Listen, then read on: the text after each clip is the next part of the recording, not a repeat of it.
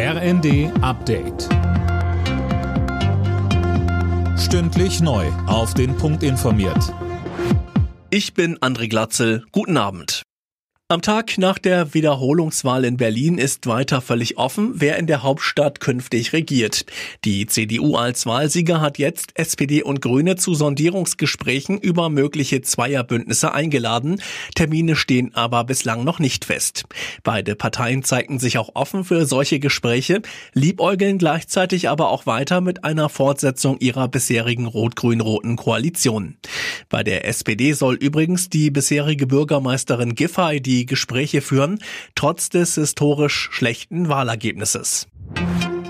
Außenministerin Baerbock hat die Türkei und Ungarn aufgefordert, den Weg für einen NATO-Beitritt von Schweden und Finnland sofort freizumachen. Das würde das Bündnis stärken, erklärte Baerbock bei einem Besuch in Helsinki. Vor allem die türkische Regierung steht in der Frage auf der Bremse. Aus ihrer Sicht geht Schweden zu wenig gegen kurdische PKK-Anhänger vor. Ex-Verfassungsschutzchef Maaßen hat seinen geplanten Rauswurf aus der CDU als unfaires Spiel bezeichnet. Aus seiner Sicht soll verhindert werden, dass die Gemäßigten und Konservativen in der Partei wieder an Einfluss gewinnen. Die CDU-Spitze hatte wegen rechtspopulistischer Aussagen Maaßens ein Parteiausschlussverfahren auf den Weg gebracht. CDU-Chef Merz. Wir sind konservativ, wir sind liberal, wir sind christlich-sozial, äh, aber wir sind nicht rechtsradikal und wir nähern uns auch nicht der AfD an, an keiner Stelle.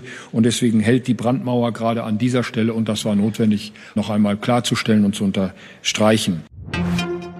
Um vielversprechende Start-ups in Europa zu halten, stellt Deutschland zusammen mit weiteren EU-Ländern knapp 4 Milliarden Euro bereit. Damit sollen innovative Hightech-Unternehmen unterstützt werden. Es soll vor allem verhindert werden, dass sie in die USA abwandern. Alle Nachrichten auf rnd.de